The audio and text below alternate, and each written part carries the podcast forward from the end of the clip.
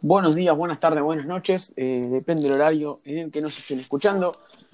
Yo soy Germán, o 04 Argentina, y estamos en un nuevo episodio del Bundescast. Eh, así que bueno, ya no voy a ponerme a contar cuántos episodios van, la verdad que me perdí ya, no sé, creo que van nueve, si no me equivoco. Eh, siempre me pasa lo mismo, pero bueno, ya algún día me voy a aprender cuántos episodios vamos para decirlo bien en el arranque. pero bueno, Empezamos otro episodio nuevo con la misma gente de siempre. Luis, Tommy, Valen, como siempre acompañándome. ¿Qué tal, muchachos? Un gusto tenerlos de vuelta acá conmigo. Buen día, Ger. Bueno, ¿qué tal? Eh, un gusto de vuelta, como digo, tenerlos eh, acá conmigo otra vez, como todos los, episodios anteriores. Y hoy, como siempre, como solemos hacer, eh, tenemos un nuevo invitado. Esta vez estamos con Bundesliga eh, o bueno, como quieran llamarlo, Pedro, Bundesliga. Eh, yo con él ya, grabé un par de podcasts con Augsburgo, Uruguay, así que ya lo, conozco. Lo tenemos porque es hincha del Bayern Múnich, entonces claramente eh, teníamos que tener un hincha del Bayern Múnich hoy. Ya tuvimos a Bayern Argentina, por eso me parece que no estaba como para traerlo de vuelta, porque obviamente queremos traer siempre a alguna persona distinta para que esté con nosotros. Me parece que no tiene sentido repetir invitados. Así que como se encarga de manejar la cuenta de Bundesliga y es hincha declarado del Bayern Múnich, no es ninguna novedad que es hincha del Bayern. Si ves la cuenta te vas a dar cuenta porque eh, no, no lo oculta nunca. Eh, así que bueno, Pedro, ¿qué tal? Eh, bienvenido, bienvenido al Bundesliga, Bundesliga-cast, ¿no? Bundescast. Buenas. Bueno, Gracias primero, por la invitación. No, no hay de qué, no hay de qué. Nada de eso. No hay de qué. Primero que nada, felicitaciones. A ver, eh, ¿qué más decir, no? Es del Bayern Múnich, lógicamente hay que felicitarlo, em, porque lógicamente, bueno, como todo bien sabrán, Bayern Múnich es campeón de la Champions. De eso vamos a hablar un poquito más tarde, pero como solemos hacer con todos nuestros invitados, eh, vamos a dejar que se presente él, que diga más o menos cómo se hizo hincha del Bayern Múnich. Eh, más o menos resumido, y que comente un poquitito lo que, lo que le pareció esta última temporada del Bayern, temporadón del Bayern, triplete, de todo, descubrimiento de jugadores, recuperación de otros jugadores, eh, bueno, de todo, lo que pasó con el Bayern Múnich, que la verdad fue una temporada increíble, así que bueno, eh, no hablo más y dejo que Pedro hable por mí. Bueno, eh, como dijo Ger, soy Pedro, el admin de, de Bundesliga. Y bueno, básicamente eh, mi historia con el Bayern arrancó en, el, en la final de en el Allianz Arena del 2012 contra el Chelsea. Yo nací en Hamburgo, en Alemania, y a los seis años me vine a vivir acá a Argentina y no miraba fútbol para nada. Eh, y bueno, cuando llegué acá enseguida ¿no? me, hicieron hincha de River eh, y nada, me, empecé a mirar fútbol y el primer partido que vi de Champions fue esta final y y no tenía mucha idea. Entonces pregunté quiénes jugaban y me dijeron que el Bayern Múnich era un equipo alemán y entonces agarré directamente al Bayern Múnich y, resulta que, bueno, pierde esa final de una manera increíble con, con el gol de Drogba, con el, con el penal el, que ataja Sech. Eh, Soy Blue y bueno, después... decir qué hermosa final, eh. Qué hermosa final. Yo soy el Chelsea, así que qué hermosa final. Sí, fue un partidazo. Y nada, entonces me quedé muy frustrado y la, siguiente temporada del Bayern Múnich la vi toda. Y bueno, fue justamente la del triplete, eh, la de la final contra el Dortmund. Eh, y bueno, ahí fue donde, donde surgió mi pasión. Eh, y bueno, desde, desde esa temporada que, los vengo siguiendo. Y nada, hace rato que, que vengo frustrado porque, bueno, desde el 2013 que el Bayern no jugaba una final. Y nada, fue, fue una alegría y más esta Champions que fue totalmente récord en, en sentido de, goles de Lewandowski, eh, Neuer que, resurgió después de una lesión, después de que eh, ya decían que no era el mismo, el descubrimiento bueno de Davis, eh, Flick que pasó de ser el ayudante a, a un técnico que en su primera temporada como, como técnico gana, gana un triplete. La verdad que es, impresionante. Y no solo eh, temporada, o sea, mitad de temporada o, no arrancó la temporada, es increíble.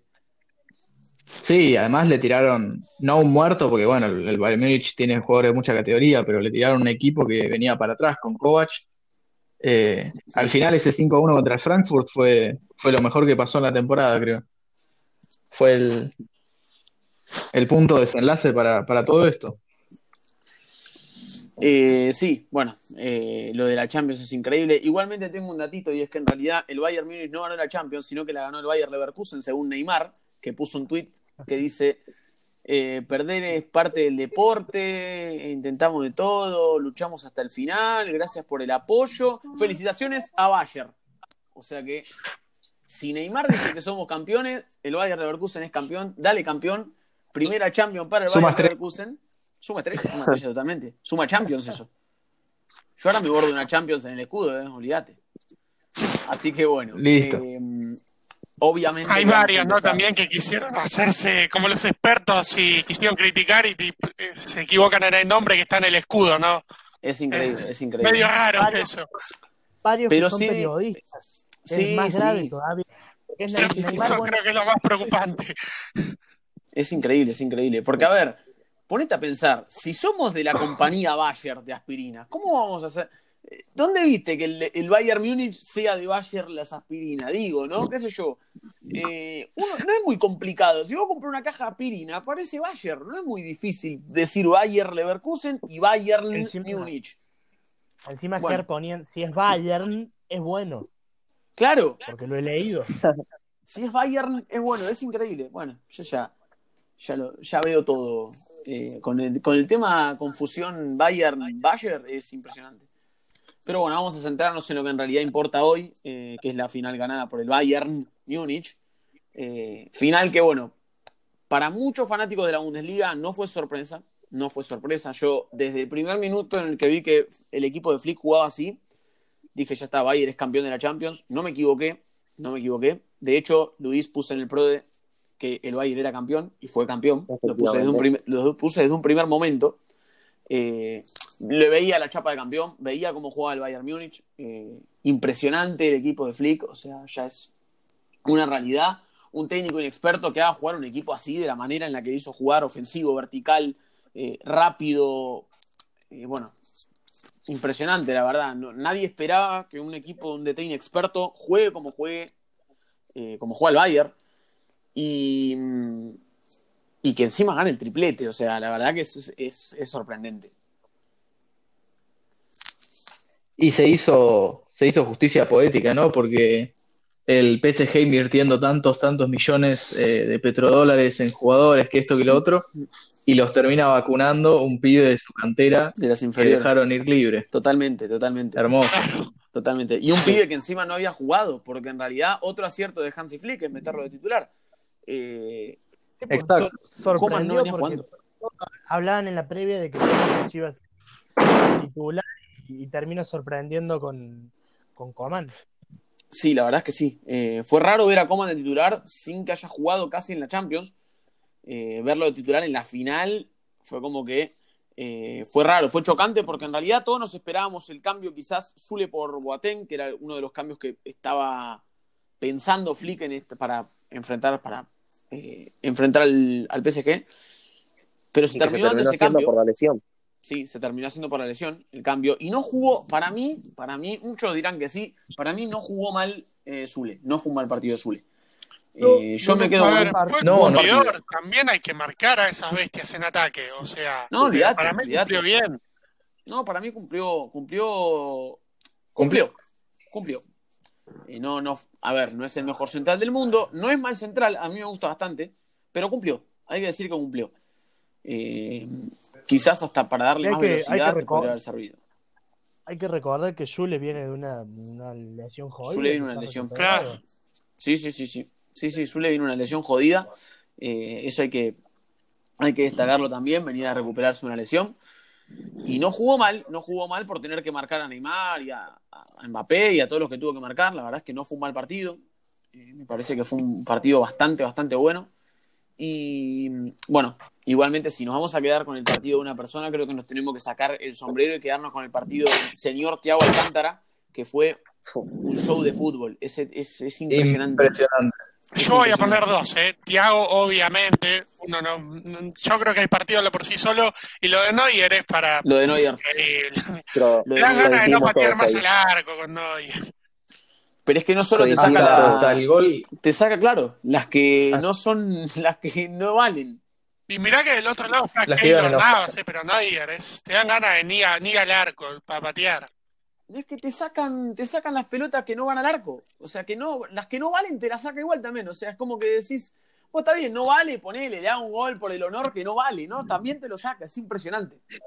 Es impresionante. las pelotas. Y nosotros que capaz alentamos por equipos de la Bundesliga y algo, lo vemos y lo vivimos todos los fines de semana. Si el Bayern termina 4 a 0, es por Neuer, porque tranquilamente puede terminar 4 a 3, 4 a 2 algunos partidos, que descuidan defensa y queda mano a mano y Neuer no falla nunca. Lo vivimos y lo padecemos. Claro, que nada de Eso eso. es lo que tiene también Lo de Neuer es. ser. Sí, tiene todo. Porque Es, encima sobre que es arquero de un equipo grande, como, mitad del como se del dice. Bayern, que es buenísimo, la defensa, que también es Claro. buena, te encontrás con el, con un, tra- un muro y es imposible para los equipos chicos o hasta el Y no solo eso. Y no solo eso. eh, horrores. Sí, totalmente. Y hay que ver la posición de Neuer en la cancha. Porque no es arquero, es central. El tipo. Es A mí no me jodan. Ese tipo central. Está todo el tiempo afuera del área y encima sale jugando con los pies como si fuese un central más. Sí. Es sorprendente cómo Sí. cambia la visión de lo que es un arquero. Un arquero eh, convencional, por así decirlo. Creo que el tipo. Y ojo que hace. eso, eso es lo que yo creo que combina él bien, porque pone a Oblak a veces, muchas veces se le critica capaz que no tiene el juego que tiene Neuer, que tampoco lo necesita, ¿no? Porque en un equipo Totalmente. como de Atlético no está tan expuesto capaz claro, defensivamente. Y a Ter Stegen capaz se critica la presencia que tiene Neuer en el arco. Él combina perfectamente esas dos cosas. O sea, Totalmente. vos lo ves que es un perfecto arquero y con los pies es un gran jugador en ese Totalmente, caso. totalmente. Eh, hoy capaz que no se vio tanto por el hecho de que eh, descubrí que hay un tipo que tiene la cabeza desviada eh, y es Alfonso Davis, que literalmente todos los cabezazos los dio mal. No Hay un cabezazo que haya dado bien. Me sorprendió porque todas las pelotas que iban para arriba cabeceaba y la pelota no sabía por dónde iba a salir. Podía salir para cualquier lado, menos para donde quería que salga. Es impresionante, todos los cabezazos mal. Entonces no fue culpa de Neuer, fue un, culpa de un tipo que no sabe cabecear. Igualmente no me voy a quedar con los cabezazos de Alfonso David, viendo Claro. la bestia que es, eh, ya consolidado. Eh, es un, Sí, obvio, pensemos que tiene 19 años también. Todo lo que tiene por mejorar. Tiene mucho tiempo para que no juegue de su posición real. lo que se lo Claro. criticó, lo que se lo criticó por no saber defender, eh, es increíble. Y el tipo, eh, básicamente, por decirlo de una manera un poquito más sutil, eh, sacó su miembro y se lo mostró a toda la gente que le dijo que no sabía defender, anulando a Di María todo el partido. Bastante sutil, ¿eh? Eh, pero Fue sutil, sí, fue la verdad que fue. Y un Di María que jugó bien. o Di sea, María fue jugó bien. un- hizo Di María jugó papel. bien. Pero se lo comió todo el partido. Se lo comió todo el partido. Por eso, o sea, más meritorio todavía para él. A un tipo que tenía finales Yo- de Champions encima y todo, ¿no?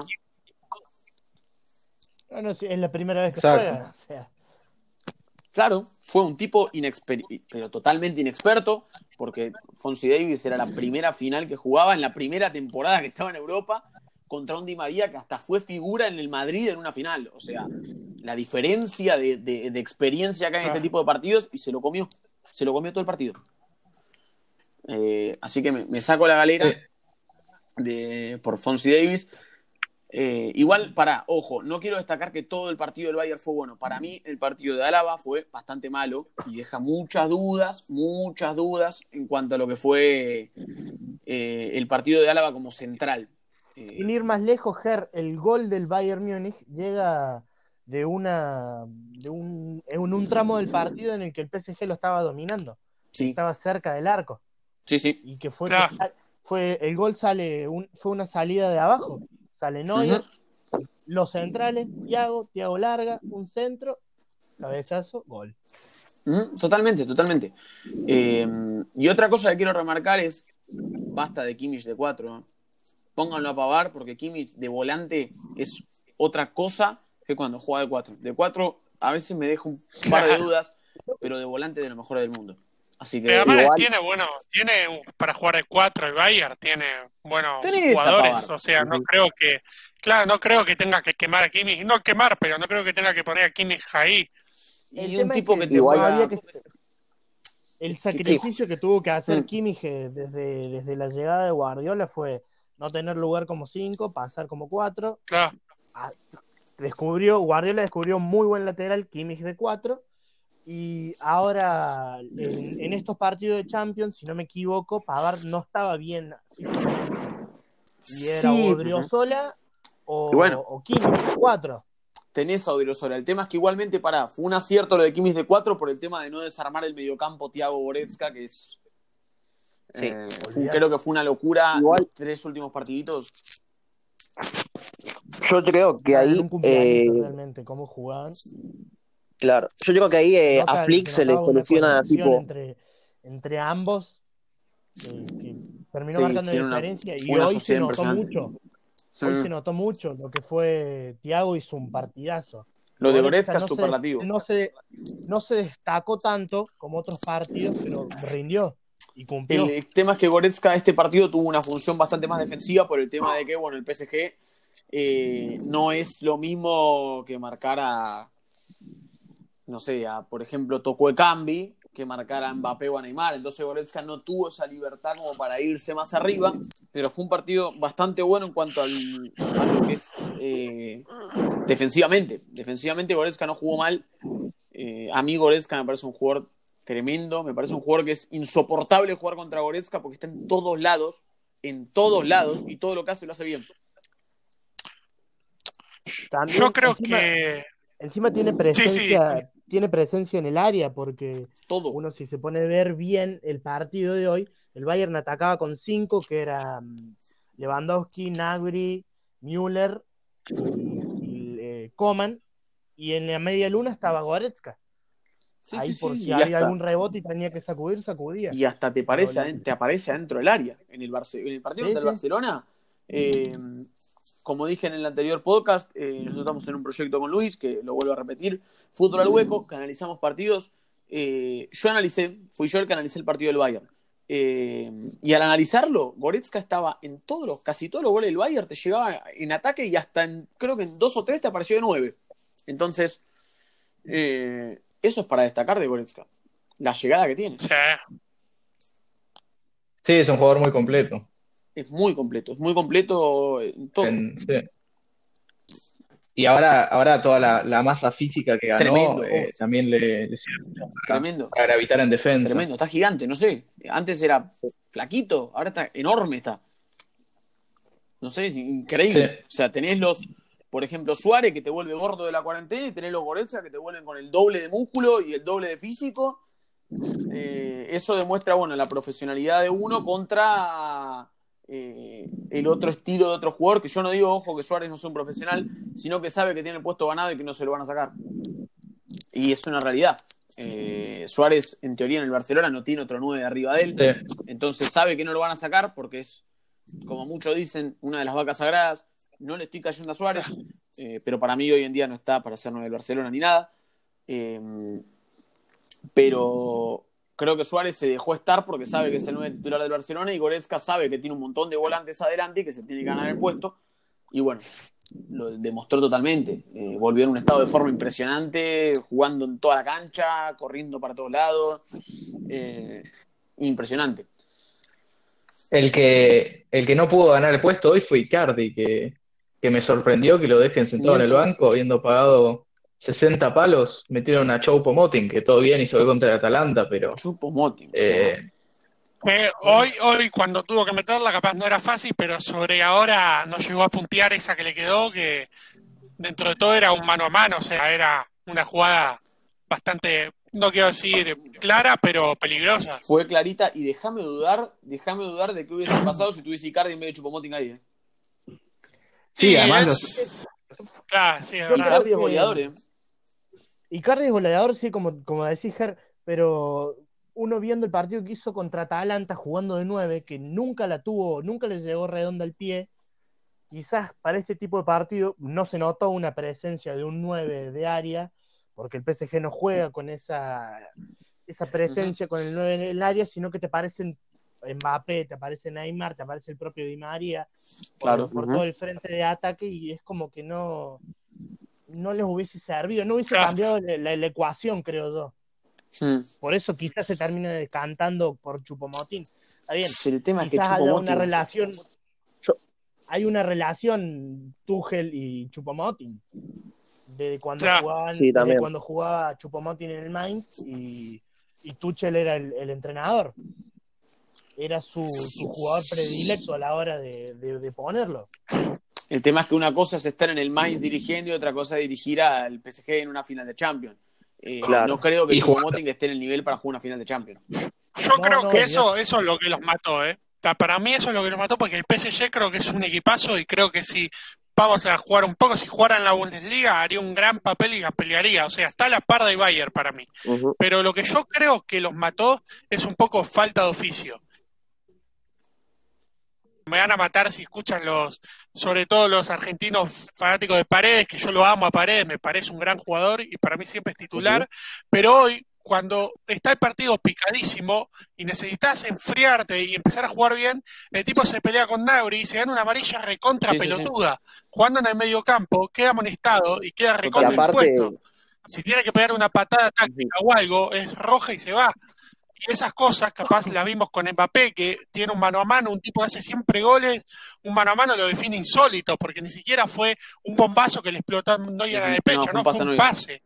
Y creo que eso se vio también la falta de experiencia en Un los a jugadores, capaz. Sí, y yo quería evidenciar otra cosa que es tipo el PSG cuando tuvo que sacar jugadores sacó a, a es lo a que Kurzawa, es como vos decías, Ah. coincido, Valen, que es la falta de oficio a la hora de jugar este, estos tipos de partidos, de, de que uno no, no- ¿Cuántas veces jugó Mbappé una final de, de Champions? Está bien, es campeón Pero Mbappé mundo. tiene una final de mundial encima. Sí, sí, obvio. ahí está. Con Es gol y todo. del Claro. mundo. No, no, sí, sí, por eso, a eso voy yo. Así Si que bien el, el- el PSG es un, es un equipo más de individualidades que el, que el Bayern, hoy se, se impuso el equipo contra la individualidad, porque en alguna individualidad PSG te podía haber marcado, como la de Neymar, esa que, que se va Sí. afuera del. que sale Neuer que la atajan dos veces. Que si hubiese tenido. Es que claramente, y encima cuando esas individualidades fallan, más complicado estás vos. Mirá, eh, yo lo que mm, yo lo que había analizado antes del partido, yo hice un análisis pre-partido, y mm, lo que había dicho era que el PSG tiene como virtud, como pro, yo hice pros y contras. El PSG como pro, individualidades, totalmente. Como contra, individualidades. ¿Por qué? Porque el PSG a veces pecan de individualistas. Eh, ojo, con la individualidad del PSG te pueden definir un partido. Neymar, Mbappé, Di María. Pero a veces Claro. pecan de individualistas y a veces, por ejemplo, un montón de jugadas en donde Mbappé tenía pase o Neymar tenía pase, hacían una de más por hacer justamente de individualidad y la terminaban perdiendo. Cosa de que en eso quizás estás un poco de ruido el tema de si sos individualista, sé individualista, pero pasate a dos o a uno y largala. Claro. Porque no te vas a poder pasar a medio Bayern. que es mucho lo que que es mucho lo que pasó y se criticaba a María en su momento en la selección, ¿no? Que él también intentaba siempre hacerla más difícil y Sí, sí. agachar la cabeza y pasar a cinco jugadores y no salía nunca. Y es lo que todavía le vemos, ¿no? Que cuando alguien sale, te deja mano a mano y es una ocasión peligrosísima. Totalmente, totalmente. Eh, el, el PSG pecó quizás de sin experiencia, eh, que también lo había marcado antes del partido. Eh, es un equipo que no tiene experiencia, el Bayern sí. El Bayern tiene 10 finales de Champions encima. Eh, es un equipo que sabe lo que es jugar una Champions. El técnico Hansi Flick, aunque sea inexperto, eh, estuvo como ayudante de campo en la selección alemana. Eh, no, no es que es Claro. inexperto en, en es inexperto como entrenador, pero eh, estuvo con Joachim Lowe, o sea que tácticamente no es ningún boludo el tipo. Eh, se sabe que no es un boludo. Entonces, eh, creo que en ese caso, el PSG tenía una cierta desventaja.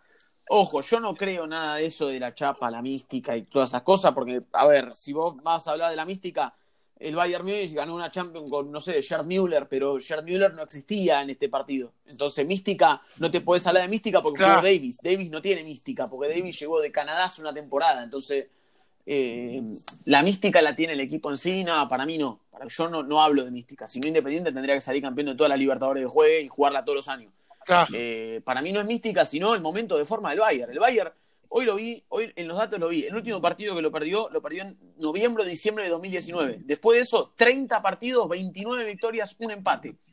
O sea, eh, no me vengas a hablar de mística. Es una planadora. El Bayern Múnich es una planadora. Y hoy en día es el mejor equipo del mundo, pero con creces. Es por muchísimo el mejor equipo del mundo. No creo que nadie le llegue siquiera eh, un poquito. Estuve viendo que le hicieron creo que 30 goles en 50 partidos en toda la temporada, o 40 goles en 60 partidos. O sea, tiene 20 goles menos que partidos jugados. Y me dicen que la defensa es mala. O sea, dale. Pongámonos las cosas como son.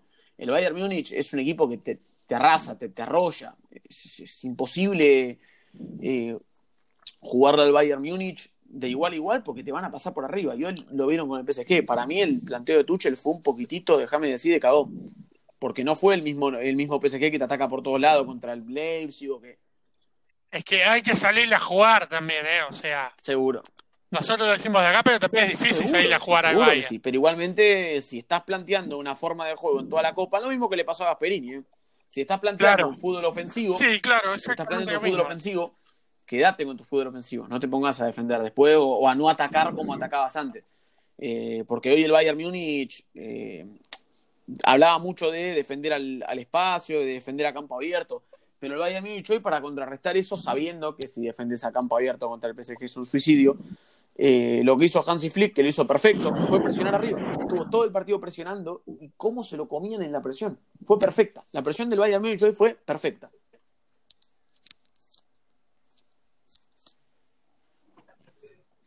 Sí, es una de las características más fuertes también del Bayern Múnich, esa, esa presión. Veíamos contra el Barcelona como de un lado volaban en la cancha, en el minuto 95 estaban corriendo como si fuese el primer minuto, y, y en Barcelona no daban más los pulmones.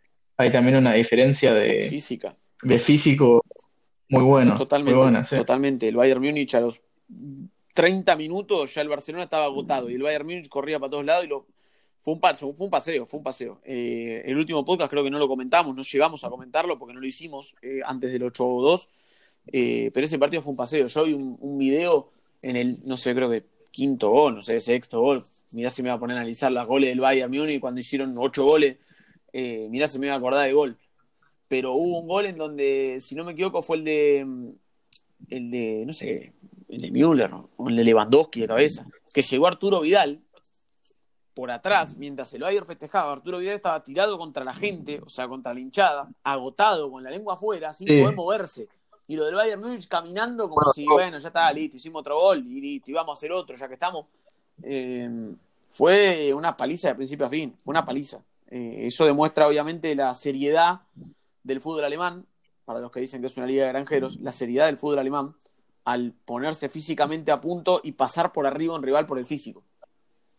Volvemos a caer, Ger, en lo que hablamos con Daray allá por el, segundo podcast, Mm. si no me equivoco, en donde los medios argentinos titulaban que Palacios le iba a enseñar a jugar el fútbol a los alemanes Claro, y que Imposible.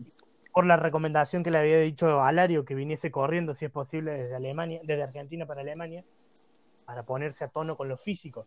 Y hoy esta Champions quedó demostrado que el Bayern y el propio Leipzig eh, son equipos físicos y porque no, so- va- vamos a salir un poco del Bayern. El, el Leipzig, los laterales, Upamecano, Upamecano mismo te corría toda la cancha por el medio y volvía Claro. tranquilamente corriendo y siguiendo el ritmo de juego.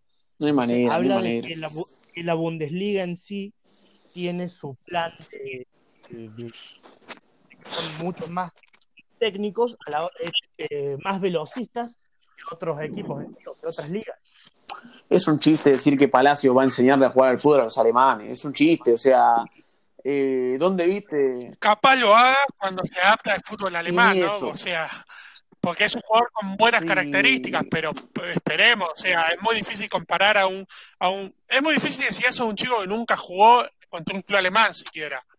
Pero bueno, o sea, es la desinformación ver, de acá también, o sea, mucho no Eh, podemos. puede llegar a ser un buen jugador, sí puede llegar a ser un buen jugador, pero no lo veo enseñándole a los alemanes a jugar al fútbol. No lo veo, o sea, no es un, no es un pibe que tenga tanto físico como para jugar en la liga alemana al nivel que juega, por ejemplo, un Goretzka. No va a ser ni por casualidad como Goretzka, no, no hay manera, porque Goretzka eh, es un tipo que te corre de punta a punta de la cancha y está en todos lados y, y Claro. no le da el físico a, Palacios para hacer eso. No le da el Y físico. juegan de No lo mismo, Ger. Juegan de lo de mismo. Juegan exactamente lo de mismo, lo mismo, claro. no le da Pero el lo- físico. A el Palacios no nivel le da el físico, físico. no es, no es el No, mismo. no, no. No, olvídate que no, olvídate. Y Alario lo mismo. Alario para mí no es un jugador para el Leverkusen. Eh, en tanto el planteo táctico como de Bosch, como para el fútbol alemán en sí, Alario es un 9 que se pelea con los centrales y en el fútbol alemán eso no sirve. No sirve. No sirve porque en el fútbol alemán te dan más espacios, entonces no hace falta pelear contra los centrales para fabricar una ocasión de gol. Que el 9 te baje, que se asocie, y es mucho mejor. Que- Volan, por ejemplo. quedó demostrado, otra vez caigo al Bayern y al Leipzig. Hoy Lewandowski, Totalmente. gran parte del partido jugó fuera del área. No, contra- no, Lewandowski ya es- Contra el, contra el Barcelona también jugó fuera del área. Contra el Y Barcelona el- fue más lo que jugó fuera del área que lo que jugó adentro. Creo que en casi muy pocos goles del Barcelona apareció por el medio como nueve. Se tiraba para las bandas, llevaba marcas, arrastraba por todos lados. Eh, lo de Lewandowski, o sea, no, no es incomparable con cualquier otro nueve del mundo. Es por, por muchísimo. O sea, eh, Benzema al lado de Lewandowski es, es nada, es Seba Penco. Ah, y ahí hay otra cosa, ¿no? Que eh, Lewandowski es, eh, esto es una, yo creo que fue una de las diferencias que mató al PSG contra el Bayern, que por más que sea por poco, ¿no? O sea, yo creo que es una un pro del Bayern que lo que lo ayudó bastante, Eh, que sería que cuando Lewandowski jugó mal, no no jugó mal, no jugó mal, sino que no no tuvo esa esa letalidad de cara al arco. Y Barcelona hizo ocho goles con Lewandowski jugando afuera del área, y hicieron goles todos a falta de Lewandowski. No cayó en encerrarse en la falla de esa individualidad como les puede haber llegado a pasar al PSG. Eh, no, no, olvídate. Y así todo es un gran Olvídate, te caen por todos lados. No sabes quién te va a caer por el medio, quién te va a caer por afuera, quién te va a caer. O sea, no, no, no sabes, porque literalmente te cae cualquiera por cualquier lado. Mismo hay que destacar el gol que hace Kimmich.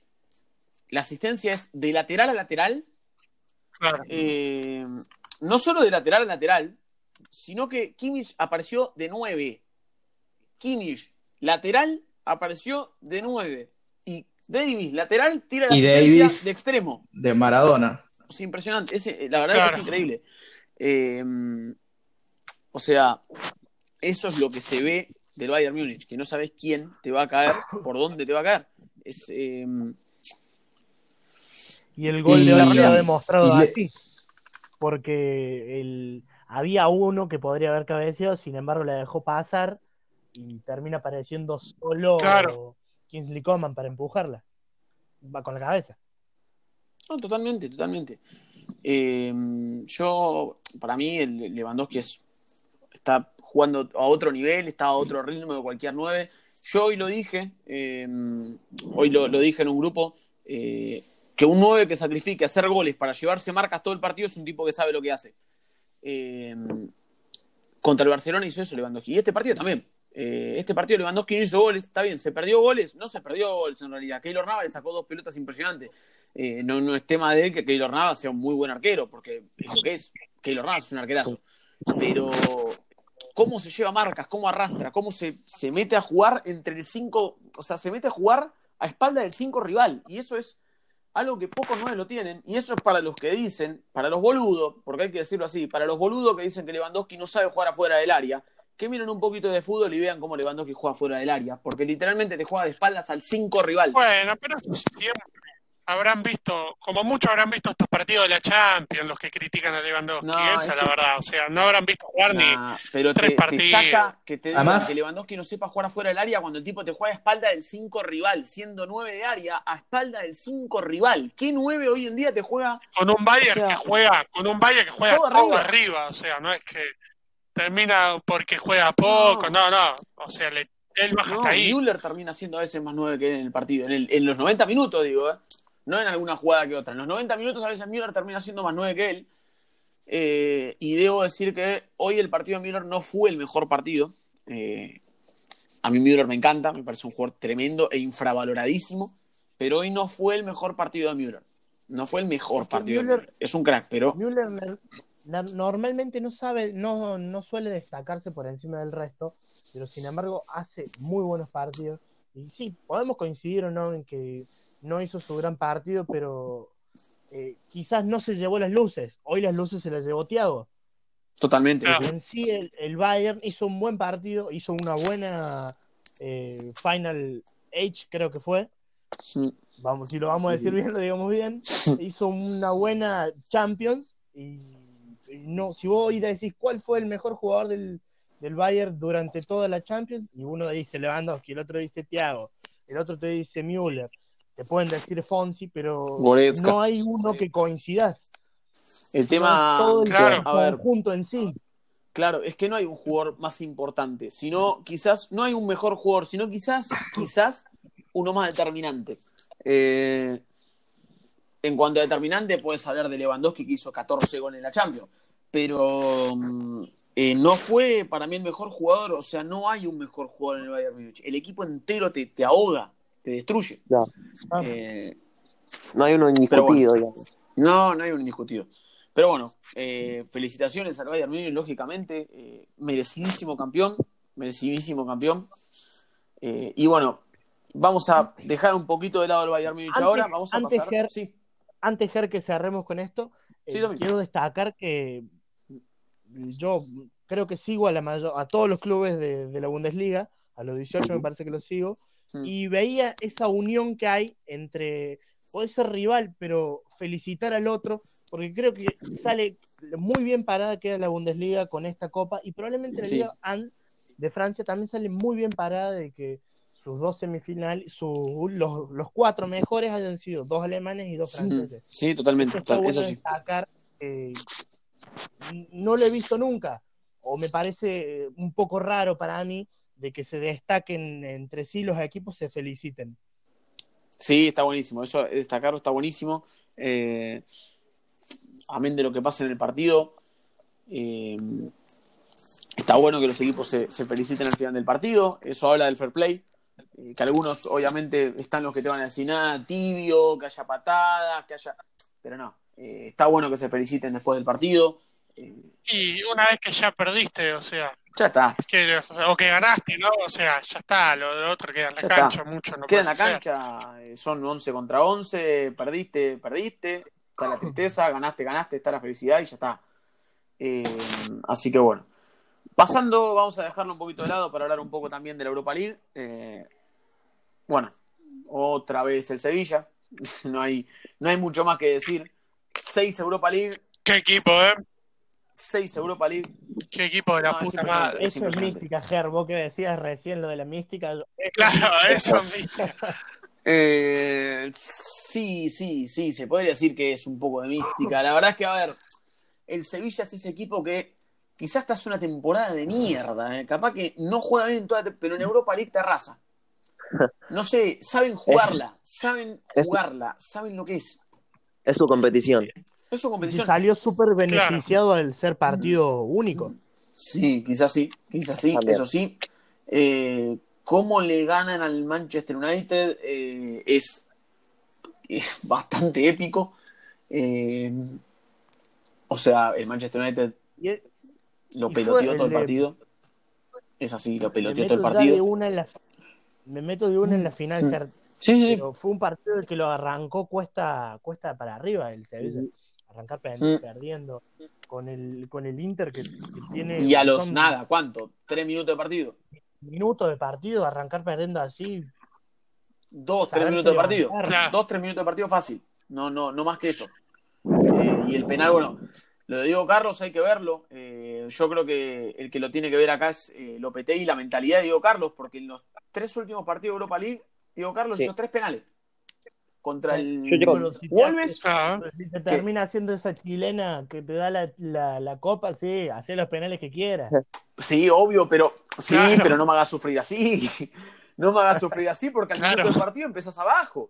Por un penal que, bueno, le fue a pegar directo, porque en realidad no fue un penal que, bueno, no lo podés parar. No, le fue a pegar directo. Eh, Lo fue a bajar. Lo fue a bajar, porque Claro. contra el Wolves fue penal, que podrían haber quedado afuera, decir que lo tapó Bono, lo salvó Bono. Contra el United, otro penal más, que ese no lo pudo Sí. tapar Bono, y que otra vez tuviste que un partido de vuelta arriba. Y la final contra el Inter, regalar un penal al minuto al Inter, es un suicidio. Eh, Yo creo decir que- bueno, le salió bien. Que con Diego Carlos pasa algo que leí hace poco y coincidí, que es No, que la- él la a veces verdad, peca de creerse no la que, ver que es mejor. Después la, la vi. Y impresionante lo que jugó Vanega. Es Vanega es increíble. increíble. Encontró su lugar en el mundo, creo Sí, totalmente. Sí, con, sí, con lo va a dejar. ciertos amigos, Su lugar futbolístico. con ciertos Sí. amigos hablamos de que Vanega y Jesús Nava tienen 200 años entre los dos, pero Ah, lo de Jesús fueron es- los act- actores Y, y fundamentales. eso, eso es lo jerarquía, la, la fundamentales experiencia. para, para que el Sevilla terminase alzando su sexta Europa League. Y no solo en Sí. el partido de la final, sino Claro. por lo- los últimos dos partidos que hicieron, fueron buenísimos. Navas dando los centros para De Jong, que se repitió de vuelta. No, fue, Mm. fue épico. Bueno, eh, se equivoca. se- Acierto. Sí, sí. sí. Acierto de, de Lopetegui ponerlo a De Jong. En la final venía jugando Claro. el Nesiri. Y Mm, nada, sí. lo pone y el segundo gol de cabeza creo que es de los goles de cabeza más lindos que vi en mi vida. Hermoso. muy bien. Hermoso. Eh, igualmente hay que ver, eh, a ver, ahora cómo va a ser el Sevilla para reemplazar a Vanega, porque Vanega increíblemente se va y se va a Arabia, increíblemente a Arabia. Yo, Ger, quiero, yo, Ger, quiero destacar un par de cosas más porque eh, estuve leyendo mucho en Twitter también Mm, y voy a destacar dos cosas. ¿no? Primero, de Lautaro no voy a decir nada porque la verdad no lo vi jugar en la Serie no vi jugar ni un partido, así que no estoy para hablar de eso. Pero sí voy a hablar de Ocampos, que yo creo que es una realidad ya, es un crack. Eh, y yo siempre me matan en Twitter porque cuando toco el tema de Riquelme, y voy a decir ahora, para mí Riquelme cubriendo la pelota y manejando los tiempos era lo mejor que vi. Lo mejor que vi eh, el fútbol. Mm, Eh, y quiero decir que a Ocampos lo veo parecido, obviamente no igual, porque el otro tenía un estilo único, pero lo veo muy parecido a la hora de cubrir la pelota y buscar los espacios a él. Es muy bueno y es un jugador que necesita la selección en ese sentido. Ocampos. Y sí, bueno, Ocampos. Rinde cuando le toca jugar. Y la verdad que lo de Ocampos también es otra realidad. El, el partido que hizo el- con la selección contra Alemania en, en- en la cancha Mm, del Dortmund, mm. lo gana él. Y era un partido dificilísimo, donde estábamos siendo superados, pero Sí, totalmente, totalmente. sí, para mí es muy bueno él, él. Y bueno, Lautaro capaz no hizo un buen partido dentro de todo, pero habría que ver el rendimiento que tuvo durante la temporada también. Y lo de Vanega es, Mira. yo creo que es rarísimo que se vaya libre a Arabia, Es muy raro. cuando ha demostrado que todavía tiene Nada, muy raro, muy raro. Está totalmente vigente.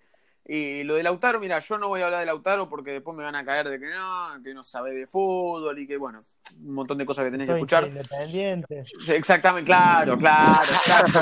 No, lo guardiás porque sos termo, porque no te sacás la camiseta. Mirá, yo me saco totalmente la camiseta de lo de Lautaro en la final y en los últimos partiditos. Mirá que yo soy del Inter, ¿eh? Ojo que en Italia mi equipo es el Inter. Claro, que vos sos hincha del yo Inter sigo al. Inter. Lo de Lautaro es nefasto. Los últimos partidos es nefasto. Es nefasto. Y te digo más, Lautaro para estar en el Inter está para ser suplente. Y lo digo ahora, ¿eh? y no me tiembla el pulso, está para ser suplente. Si el Inter quiere salir campeón, tiene que traer a alguien que acompañe a Lukaku. Porque Lautaro está para ser suplente. No está jugando bien, eh, no me está gustando, le pesan los partidos importantes, no apareció, no apareció. Mira, contra el Leverkusen ya me pareció que no había aparecido mucho.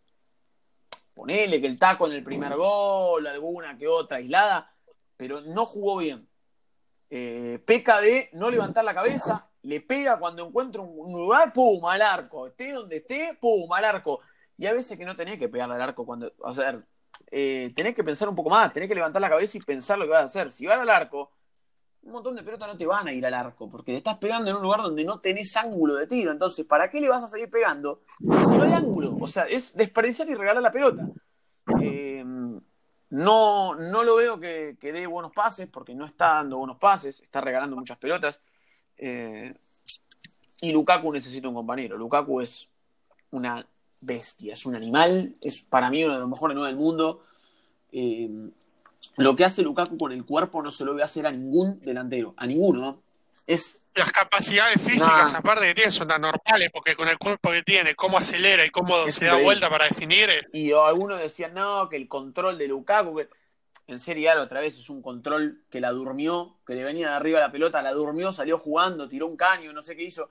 Eh, no vengamos a decir que porque es grandote no sabe controlar la pelota. Lukaku es un fuera de serie delantero. Eh, es un tipo que es gigante y siendo gigante corre, lo que es muy complicado para un tipo pesado.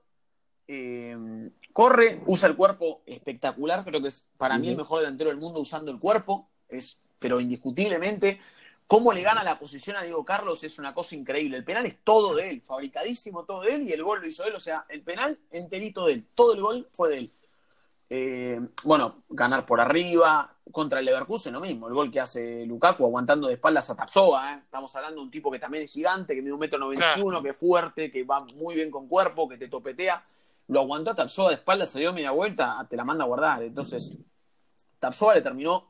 Tapsoba, que es un tipo que en la Bundesliga suele comerse a los rivales bastante en fuerza y la suelen pasar mal los delanteros rivales. Tapsoba terminó pegándole todo el partido a Lukaku porque no lo podía parar. No había manera de, de, de- de pararlo en cuerpo. Es un, es un- mastodonte. Te viene, te topetea y no lo, puede, no lo podés mover. Digo, Carlos, que es corpulento, lo tuvo que romper porque no, no lo podía mover. Es muy vivo, es muy inteligente jugando. Es, es enorme. Es gigante. Y, y bueno, y es, creo, si no me equivoco, el goleador de la Europa League. Eh, el Inter creo que tiene una base como para ser campeón, tiene que, que ajustar un poco las cosas, tiene que buscar la Encima- Creo que ahí va a pasar. Sinceramente no lo he visto al Inter, no soy de ver mucho la Serie A, pero me parece que ahí es la mano del técnico que, que debería meter más mano o, o algo modificar, porque no puede ser que tengas a, al, a Eriksen en el banco y que, que cada vez que te entre haga locuras. Eso iba a decir. Lo que tiene que modificar el Inter y Conte tiene nombre y apellido y es Roberto Gagliardini, que es uno de los peores volantes que vi pisar una cancha de fútbol. Eh, no sé si alguna vez vieron un volante que literalmente no haga nada. Bueno, ese es Roberto Gagliardini. Si miran un partido del Inter se van a sorprender de la pasividad que tiene ese muchacho para jugar y no hacer nada. Eh, es un tipo que se te para en la cancha y, nada. Y él, él está ahí, no defiende, no ataca, erra goles abajo del arco inexplicables, porque se erra goles que está abajo del arco en el área chica y la tira por arriba. Eh, Estilo no marca, no, no hace nada, no hace nada. Claro. No hace nada, no hace nada. Y encima tener en el banco a Eriksen, teniendo ese tipo en cancha de titular, es una falta Es un de pecado respeto ese. al fútbol. Porque encima Eriksen cuando entra te cambia todo el partido. Y además, lo que yo siempre digo, el Inter es un equipo que tiene que buscar todo el tiempo la pelota parada, porque la verdad que los que juegan por arriba en el Inter son torres. Tiene, Sí. eh, tenés a Godín, tenés a Debris, tenés a Bastoni, tenés a Skriniar mismo, que si lo tenés que meter, te gana todo por arriba. Tenés a Lukaku, Lukaku. No, es lo que hablábamos el otro día en la previa contra el Leverkusen, Claro. que tenían que buscar la pelota parada. Totalmente. ¿Y cómo llegaron los goles? ¿Cómo llegó el segundo gol del Inter? En pelota parada. Ahora, lógicamente, hay que defenderla también. Y si tenés un buen cabeceador de otro lado, te puede complicar. Luke de Jong te clavó dos de cabeza. Pero igualmente, el Leverkusen la pasó mal en pelota parada, no pudo ganar un córner. Y para darlo, bueno, no me voy a poner a hablar de vos porque me voy a poner nervioso, que para darlo vuelta metió al Ario para que le tiremos centro. Dios mío, meter al Ario para tirarle centro contra el Inter cuando tenés tres bestias ahí abajo que te despejan hasta de tirar, no sé, tirás un yunque y te lo bajan de cabeza y te lo despejan. No lo ponen nunca, Lario, lo ponen No, justo para dar vuelta ese partido. No, no, es increíble, es inexplicable lo que hizo. Pero bueno, eh, ni Tapsova podía ganar de cabeza, que Tapsova mide un metro noventa y uno y sabe saltar, sabe cabecear. Eh, no, no podía ganar. Es un equipo que tiene mucho. Mismo Lautaro, que es bajito, pero sabe cabecear, sabe saltar. Eh, entonces tenés un montón y necesitas un lanzador. Necesitas un lanzador. Brozovic, ojo, el centro que tira Brozovic en el gol de Godín es perfecto. Pero necesitas un lanzador y tenés a Eriksen en el banco. No podés dejarlo a Eriksen en el banco teniendo un lanzador de ese tipo, ¿no? De ese estilo. Y sin tener un jugador que Claro. vos digas, este es mi creador de juego. Porque Varela a mí me encanta, me parece un crack. Pero no es un creador de juego. Es un volante todoterreno, es un volante mixto. Pero no es un creador nato de juego. Eriksen es creador de juego. Entonces necesitas un tipo que te cree. Más si vas a jugar a los pases filtrados a los delanteros. Porque los que están creando son los centrales. en, en los últimos partidos eh, continuó un poco poniendo a Brozovic de, de Y 10, pasó, que bueno, jugó el otro día, jugó de- contra el final, Shakhtar. Se notó un Ujú. poquito Y lo puso de que cinco. decís vos, Ujú. Y, encima tenés en contra, porque eh, yo creo que, como decías vos bien, Gerra, al principio, el Sevilla la sabe jugar a la, a la competición y el Inter termi- termina pecando por eso. Totalmente, totalmente. Y además, a ver, eh, es, un, es una picardía no buscar la pelota parada. Teniendo en cuenta que el Sevilla tiene. Yo, a ver, mirá, justo ahora mismo, justo ahora mismo estoy jugando un, pa- eh, un partido en Fútbol Manager que yo estoy con el Sevilla. Eh, tuve que jugar yo Sevilla contra Inter, ¿eh? Yo Sevilla contra Inter. Lo primero que pensé es, ¿cómo marco la pelota parada? ¿Por qué? Porque mis centrales, que son Cundé y Diego Carlos, que son, no fiché nadie, ¿eh? son los centrales que están jugando en el Sevilla. 1,81 y 1,85 m. ¿Quién le va a ganar de cabeza, por ejemplo, a Godín? ¿Quién le va a ganar de cabeza a Debrig? ¿Quién le va a ganar de cabeza a Bastoni? Si el que menos mide de los tres mete un metro ochenta y nueve, ¿quién le va a ganar? No hay manera. Es una picardía no buscar la pelota parada en ese partido. Si el gol te llega de pelota parada, buscala, busca los corners, forza un corner, busca las faltas que te terminen siendo un centro al área. Es una picardía. Buscar la pelota parada era clave en el partido. Y lo termina perdiendo por eso. Lo termina perdiendo en tres pelotas paradas. Lo termina perdiendo en Vos tres mencionaste, pelotas paradas. Ger, a, a Condé. Condé el otro día hizo un partido, pero eh, perfecto. bueno. Creo que marcó a Lautaro.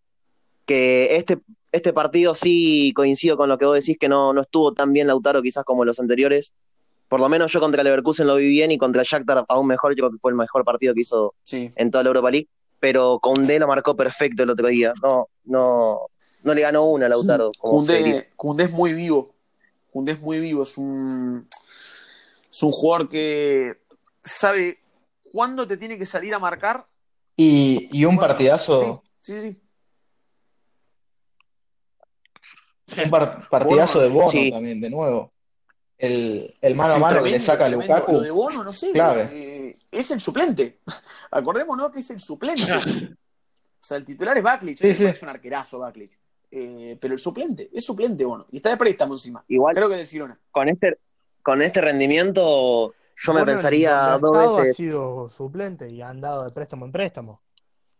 El tema es que es Bono es bueno del Girona, está de préstamo. No es el titular. Es, No es, el- claro, no es del y es, club. bu- es bueno, y bueno, imagínate, el, el Girona está perdió la, la chance de ascender ahora. Olvídate, el. Girona no sé si lo van a. No sé si se lo van a dar. Eh, no sé si tiene opción de compra o, o no tiene opción de compra. La verdad que no tengo ni idea. Pero mm, no creo que se lo den teniendo en cuenta que tiene que jugar la segunda y teniendo en cuenta que es un arquero campeón de Europa League de titular.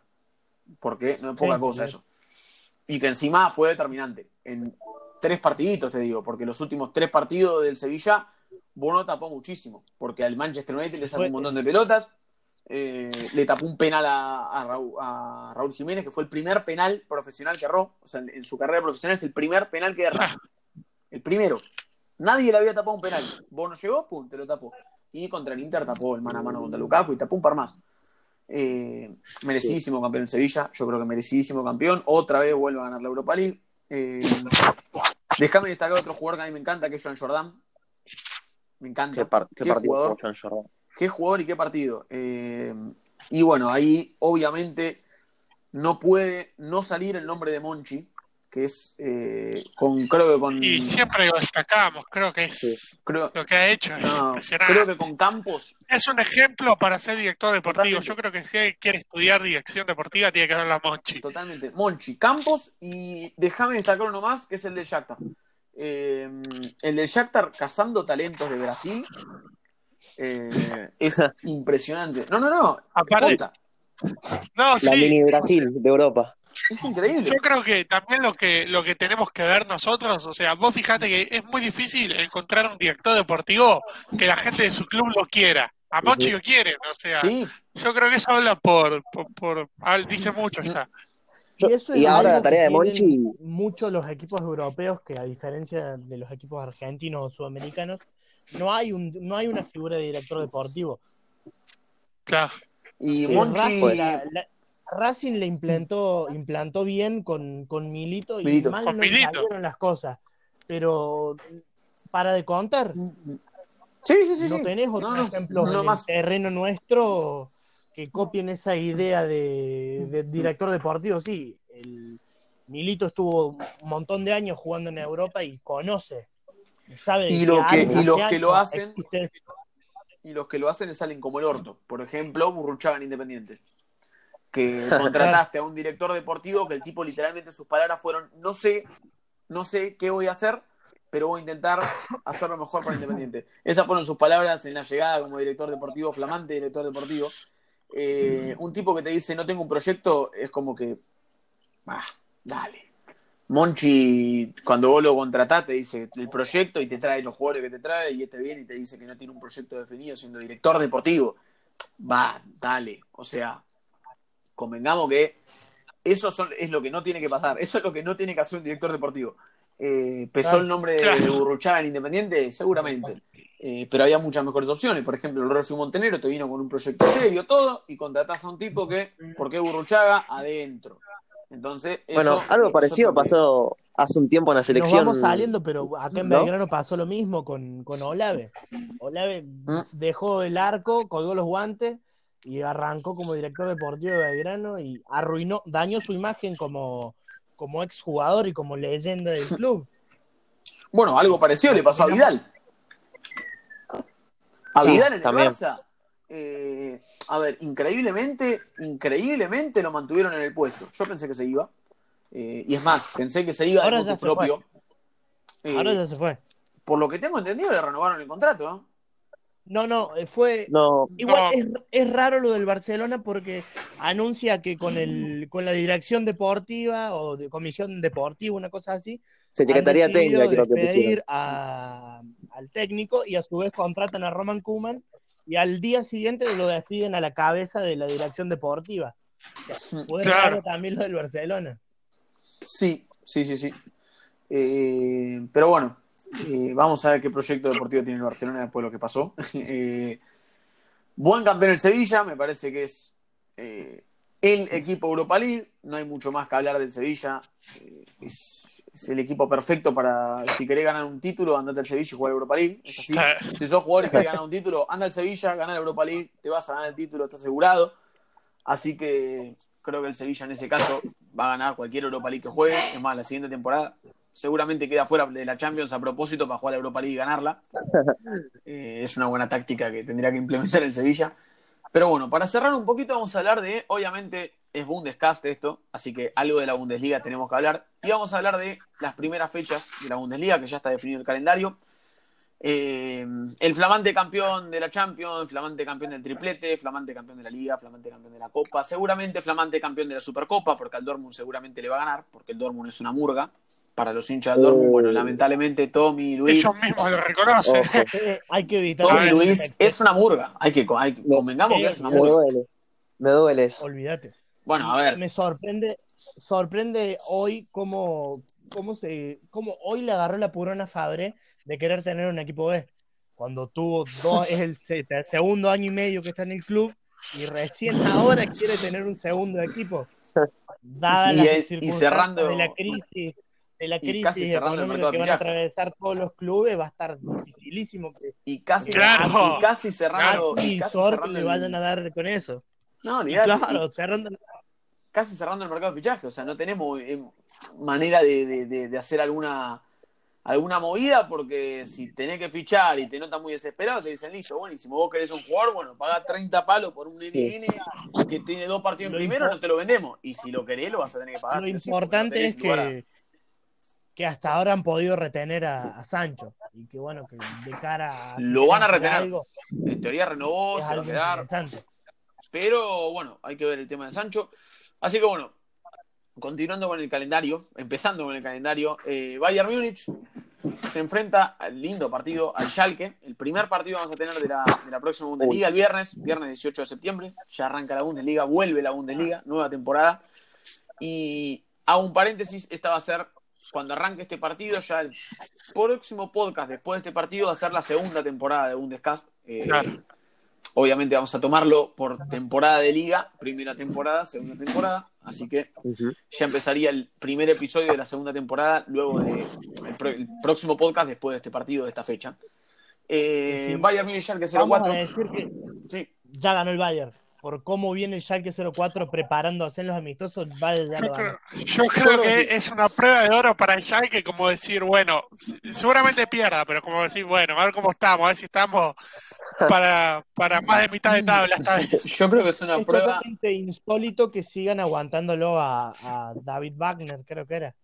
El Sí. entrenador, sé que es Wagner, no recuerdo el nombre, Mm. pero Sí, creo que casi con seguridad que en David. los amistosos de pretemporada vol- volvió a perder y encima perdió contra un equipo de la tercera y lo vacunó Bro, pero es verdad. Eh, a ver, Eh. hay que decir que prácticamente estaba perdido para el Schalke. Es una prueba de fuego para decir, bueno, ¿por cuánto pierdo? Claro, Claro. o cómo juego capaz ante un Bayern Múnich totalmente ¿Por superior. cuánto Claro, pierdo? claro. Ese sería. Creo que la bueno, es. Luis- ¿Por cuánto voy a perder? Vamos a ver. Si perdemos por poquito, estamos, bueno, para al menos hacer una cosa interesante en la pretemporada. Si perdemos por mucho, bueno, lo lamento, muchachos, pero hasta acá llegamos. Eh, creo que, bueno, bueno va, que a la, tener su... en la jornada 7 está el Der Klassiker y Luis, vamos a ver si nos podemos ilusionar o no. Oh, ojalá. En la Ojalá primera este ronda capaz le Ay, ay, en la segunda está más o menos, hay que ver si nos podemos ilusionar, teniéndolo ay. tan próximo al Der. Claro. La veo difícil, veo- pero bueno, la esperanza es lo último que se pierde. Lo mal que ves ilusión, Tommy. Ay, que. Y juega Sané. Ay, es verdad. Uno más. Ay, Y juega Sané. Un Ahora es que tenemos Sané. que preocuparnos por marcar a Sané también, la concha de... Ya si no era poco Nabri, Coutinho, Lewandowski a Sané. Y bueno, hay que, hay que tener en cuenta que el Bayern tiene 200 Es verdad, millones de jugadores así. O sea, no, no. Y todos rinden. Y porque todo si- rinde, eso es todo Sí. bueno. ¿Y- Eh, no hay ¿Y uno quién mal. te dice, capaz sacan algo como Alfonso Davis esta temporada Y un Bueno, algo tienen a? Flete Arp y a Circe que en ataque, ojo. Claro, capaz alguno pega una irrupción sorprende, tremenda y no, y un no arranca la, la Supercopa primero, sino que vamos Y una te, con te arruinan, te arruinan un poquito y te sacan un pibe así. Porque pibes, ojo, que tiene el Bayern Múnich, tiene pibes interesantes en las inferiores, así que hay que ver eh, con qué nos espera el Bayern Múnich. Así que bueno, prueba de fuego claramente para el Schalke. Eh, en cancha el Bayern encima, en el Allianz. Casi, casi, casi que bueno. Perdido por perdido, yo el Schalke salgo a atacar y intento hacerle al menos un gol, qué sé yo. Perdido por perdido, uno nunca sabe, ¿no? a ver, el Eh, objetivo es Sí, es verdad. comernos menos que contra el Barcelona, me parece. Es que uno Claro, sabe que Hacer un mejor papel que el Barcelona. Bayern vos ya tenés los Claro. tres puntos en contra, ya los perdiste, tenés que aspirar a, a- a darlo No, vuelta. totalmente, totalmente. El- a la verdad es lo que dice Luis. El, el partido es, a ver, nos comemos menos goles que el Barça, es un buen partido. Eh, pasando, pasando ya el sábado, eh, siguiendo la fecha del sábado, el sábado tenemos seis partidos. Y el primero es el Colonia de, de mi amigo Valen frente Ah. al Hoffenheim. Partido complicado para el arranque, Uy, eh, contra un Partido Hoffenheim. durísimo, sí. Sí, muy lindo partido partido, durísimo. eh. Partido duro, duro. Eh, sí, o sea, yo creo que el Hoffenheim ya de por sí tiene un gran equipo, también por más que queramos hablar de dueño, todas las cosas que se pueden hablar, ¿no? tiene un Ah, gran equipo. que ha demostrado que juega bien y el Colonia, lo que te puedo destacar yo capaz de lo que sigo y veo, eh, está haciendo una gran temporada, eh, una gran pretemporada, ¿no? Se está preparando bien, ha rendido en la pretemporada, por lo menos es un buen indicio, ¿no? Como diciendo, está rindiendo bien y lo que hablaba con ese de Araya el otro día es que Guidol, el técnico, siempre tuvo su su modus operandi, ¿no? Tuvo una racha de muy buenos partidos donde levantaba un equipo y después tenía una racha de pésimos partidos donde lo negochaban. Bueno, Espero esta vez empiece. Colonia. Claro, esta vez el Colonia, en vez de echarlo ante esa racha, lo bancó. Vamos a ver cómo sigue ahora, cómo arranca. A ver si sigue igual o si cambia. A ver, Esperemos esperemos que que, cambie. claro, esperemos que la Claro, racha- yo digo, yo lo único que digo es esperemos al partido porque yo creo que hablar es muy apresurado ahora. Son dos Obvio. buenos equipos y tienen que demostrar para lo que están. y, el esperemos que esa racha entre- el Hofe estrena entrenador, porque es- creo que si no me equivoco es el sobrino de, de Uli Genes, el técnico del, del Ah, esa no la tenía. Hoffenheim, no es- que, salió campeón de- con el Bayern 2 en la tercera liga. Es, Esa no la también tenía, es una prueba y Ah, una apuesta gorda para la dirigencia Claro, es- ah, entonces capaz es un partido más que nada para ver cómo se plantan los dos equipos de cara a temporada. Y va a ser un partido Sí, yo creo- trabado. Yo creo que va a ser así. Analizando un partido. Porque bueno, El, el técnico del, del salta de tercera a primera. Sin haber Claro. un brazo previo por segunda ni nada. y a un equipo y a un equipo que ya está para grandes cosas, porque yo creo que el Hoffenheim, por lo menos Sí, como o sea, obviamente. Lo ha demostrado también. entrar a- mínimo entrar a Europa League, mínimo. sí, yo creo tiene que- equipo para estar para Ah, entrar a Europa. Sí. Si no me equivoco, entró a Champions esta temporada. No, no, no o llegó. entró a Europa. Europa, Europa me parece Europa, que me parece. Juega la Europa. pre-Europa League. Sí, sí, sí, por eso. Europa Ah. entró. Está- yo estaba Terminó bien la última Bundes. Pero, y además tiene un lindo equipo, tiene una linda base, así que hay que ver eh, Juega qué muy pasa bien, con sí, el sí. Colonia. Eh, bueno, el Yo lo que te digo, para mí, eh, tipo así rápido, ¿viste? Como para dejar Sí. algo a la gente que nos está escuchando, las claves de cada lado para mí son, bueno, Córdoba siempre es importante, ¿no? Hay que ver cómo se Siempre. soluciona sin UT, sin UT al lado, que le había dado una buena sociedad. Yo creo que del lado de Colonia, Córdoba y Jacobs son los más determinantes, y del lado de, de Hoffenheim, lo que vi yo la temporada pasada, obviamente, Baumgartner puede marcar la diferencia. Y bueno, Baumgartner Brun es- Larsen, obviamente, Mi pollito. Garner. Baumgartner es muy bueno. Eh, Baumgartner es una locura. Para mí es el, el que puede marcar la diferencia, como ya lo hizo el último partido entre ambos equipos. mm, Baumgartner es muy bueno. A mí me, me gusta mucho. Otro que me gusta mucho del, del es Samaseku. La verdad que me parece un volante muy Ah. bueno. Muy Muy bueno. buen volante. Eh, y después, bueno, tenés capaz a, a Kramaric, que bueno, Kramaric siempre es un peligro. Eh, Sí, Kramaric es es, un delantero que a mí me encanta, a mí siempre me gustó. Y Kaderabek, que para mí tiene que venir al Leverkusen. Por favor, hagan un tiro por ahí, porque me parece uno de los mejores laterales de la liga. Eh, bueno, siguiendo con el próximo. si no me sí, equivoco, es otro, otro proyecto de la, de la compañía Red Bull. Si no me equivoco. la Ah, verdad es que no sabría, sabía. no sabría decirte. Eh, si es otro proyecto de la compañía Red Bull, otro, a demostrar otro. Sale redondo. Otro, otro claro, que sale redondo. Claro. Eh, bueno, siguiendo con la, con la fecha, eh, el próximo partido a misma hora. hay, son los, hay cinco o los seis partidos son a la misma hora. Unión Berlín-Osburgo, partido quizás no es de los más atractivos, pero bueno, en la UNDE nunca se sabe. En la UNDE capaz que estos partidos terminan claro, 3 a 3 y el Bayern Schalke te termina 0-0 o te termina, no sé, 8-0 el Bayern y terminás bien, no viéndolo desde el quinto gol porque decís, bueno, ya está listo. A la mierda. Aparte que el eh, Augsburgo esta temporada se reforzó lindo. O sea, el Augsburgo sí, el Augsburgo tiene un muy lindo equipo. Hay que ver, cómo funciona, pero hay que ver tiene un muy lindo equipo. Hay que verlo, hay que verlo. Yo no voy a tener en cuenta el Augsburgo para verlo esta temporada. Eh, y el Union con poco hizo locuras esta temporada que pasó. Juega muy bien. Yo creo que juega muy bien como equipo el Union sí, sí, sí, la verdad que sí. Eh, bueno, el próximo partido, Frankfurt-Arminia. eh, debut de Arminia en la máxima categoría del fútbol alemán. Vamos a ver cómo debuta. La verdad que Ojo, eh, ojo que- equipo.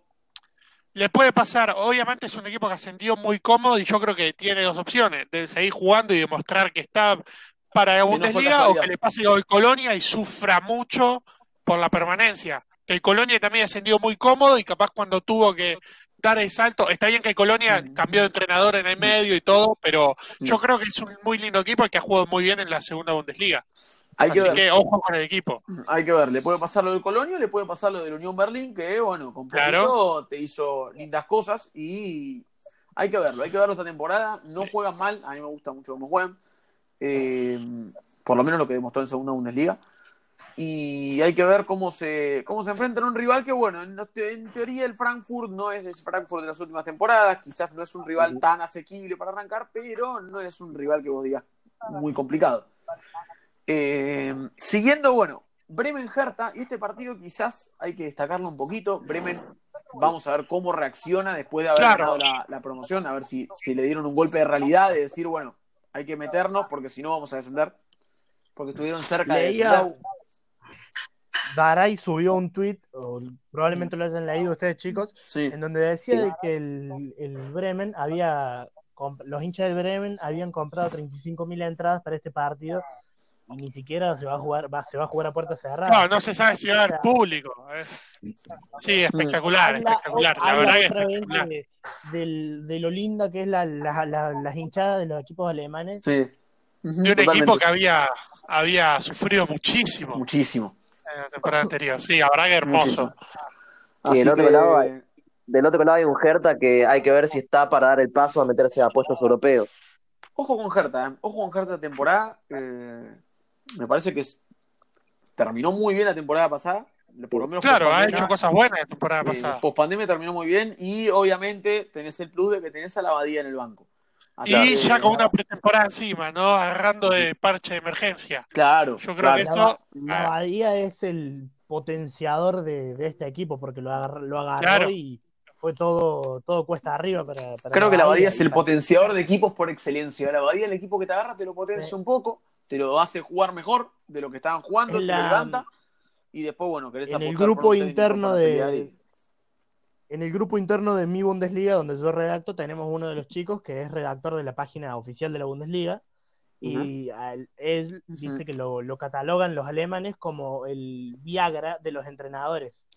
Porque Ah, equipo que agarra es equipo que lo reestructura y lo levanta. Claro. Inter- interesante Totalmente, con- totalmente. concepto, Por eso ¿eh? justamente se lo perdió, se se lo pidió muchísimo antes de que venga Guidola la Abadía en Colonia. O sea, era el candidato número uno hasta que, bueno, él decidió que no. Pero es normalmente le tocan estos equipos y él demuestra que está capacitado, claramente. Totalmente, totalmente. Eh, así que bueno, siguiendo con la siguiente fecha, Stuttgart, otro que hace su debut en la, en la primera división, contra un Friburgo que, ojo con el Friburgo, porque la temporada pasada no la terminó mal. Eh, si no me equivoco, quedó muy cerca de, de puestos europeos. Eh, Sí, muy Sí, cerca. estuvo Así que cerca de entrar a Europa League. anduvo cerca de entrar a Europa League. Wolfsburgo. Así Sí, que estaban ahí con el Wolfsburgo. hay que ver al Friburgo porque juegan lindo, no juegan mal. Y bueno, hay que ver, obviamente, el Stuttgart cómo va a ser para. El, el eh, tema es que al Friburgo se le fue Schmolow, si no me equivoco, el arquero. Claro. Y, tam- Eso y también sí, hace poquito eso se le fue Luca Waldschmidt. Era Luka una araña negra prácticamente. Sí, sí, la verdad que se le fue el arquero, se le fue el 9, se le fueron dos de las figuras, pero, pero al Stuttgart también se le va a Nico González seguramente, que se quiere ir, eh, se le retiró Mario Retiró Gómez. Mario Gómez, que O sea hizo que- un temporadón. Hay, hay que ver, hay que ver cómo va a agarrar el Stuttgart, cómo va a suplantar las bajas. Eh, no sé si fichó el Stuttgart, la verdad que no sé cómo anda el Stuttgart en fichajes.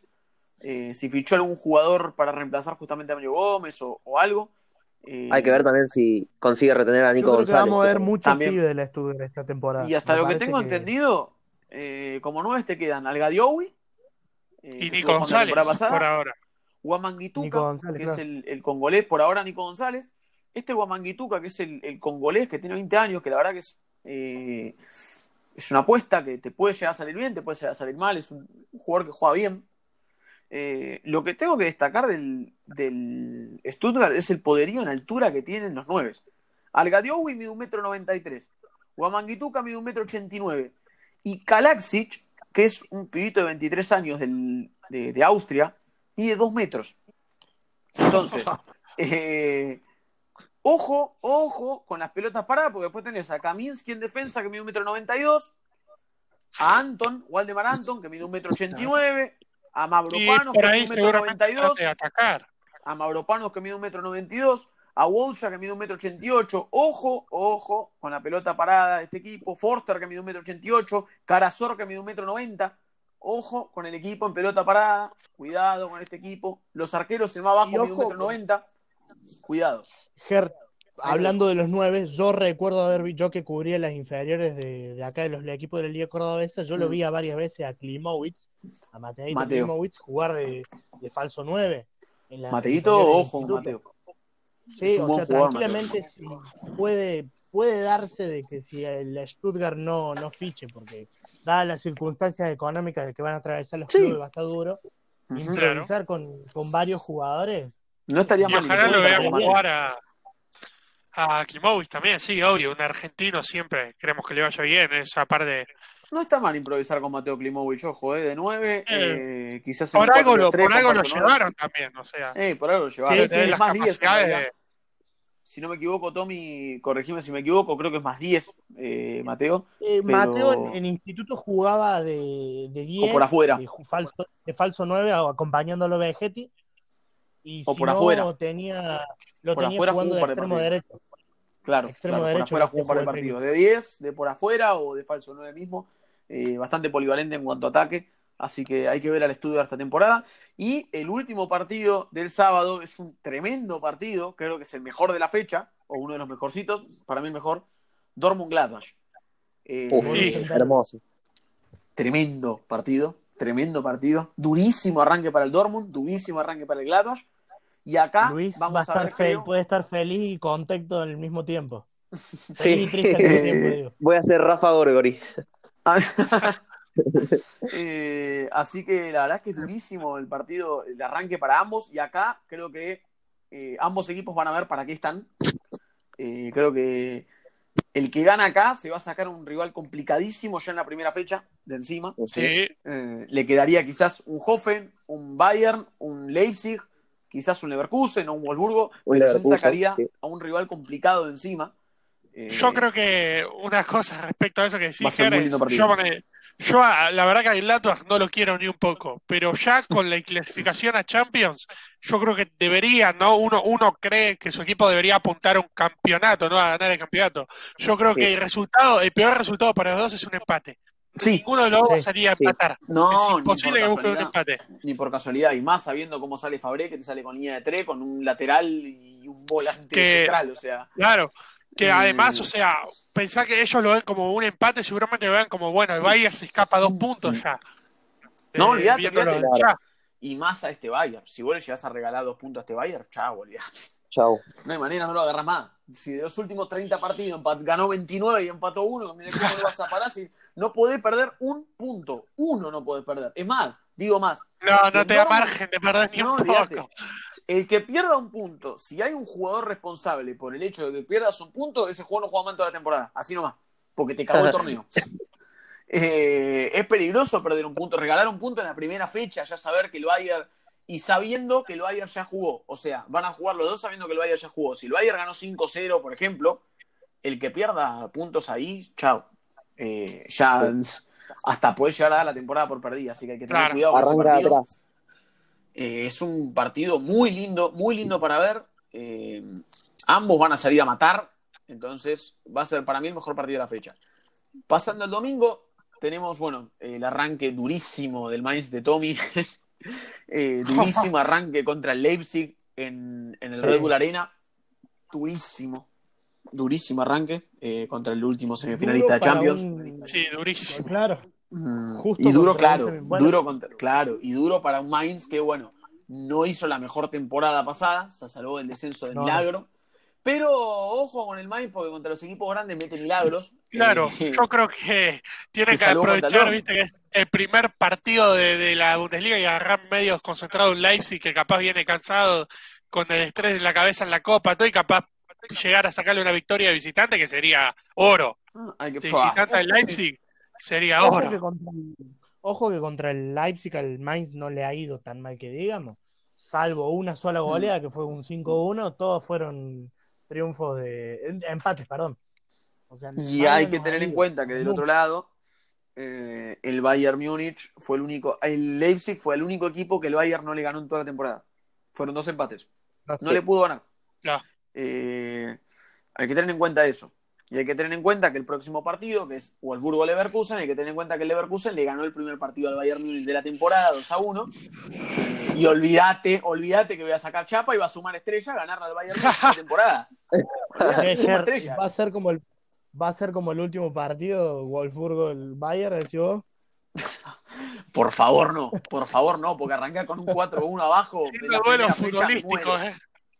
Eh, Lo vamos a tener a Wolfsburg, como siempre, rememorándolo. Seguramente hay una efeméride, algo para esa fecha. Sí, no. Siempre que lo veo en este partido. Sí, Pero olvidate. sí, son muy lindos equipos, la verdad que, aparte de Wolfsburg, creo que Mm. llega, tiene Europa League este año, así que debería, debería tomarlo como una prueba con tu rival casi Ajá. directo. Totalmente, totalmente. Así que bueno, eh, último partido, como dijimos, Wolfsburg-Leverkusen en cancha del Wolfsburg. Eh, nos tocó un arranque pues, jodido, hay que decirlo. Nos tocó Sí. un arranque Sí, complicado. Eh, es un equipo que, bueno, juega la misma competencia que nosotros, porque jugamos lamentablemente Europa League por pechos. Eh, jugamos Europa League. Gracias vos por pechear otra temporada más, porque Copa la pecheó él, Europa la pecheó él, Liga la pecheó él, entrada Champions la pecheó él. Gracias, pecheador serial Peter Bosch, por pechear literalmente todo lo que jugó en la temporada y todo lo bueno que había hecho. Es un técnico capaz que gana partidos como contra el Dortmund y después pierde contra el Colonia que había perdido 10 partidos seguidos y ahí termina perdiendo, porque quedó fuera por un punto más o menos, dos puntos. Sí. Termina perdiendo partidos que son insólitos para perder para ese equipo y para ese técnico Sí, sí. también. Totalmente, totalmente. Y Partido que tuvieron no, Se no les fue- mala sentido, pero- suerte, Ger, tuvieron la mala suerte, Ger, de que como Kuman se va al Barça, no, no, no pudo reemplazarlo porque dijo Boller lo quiere porque se quede. Eh, Ah. sí, sí, sí, sí. Sí, sí, sí. Así que, bueno, nada, eh, complicado arranque para el, para el Leverkusen.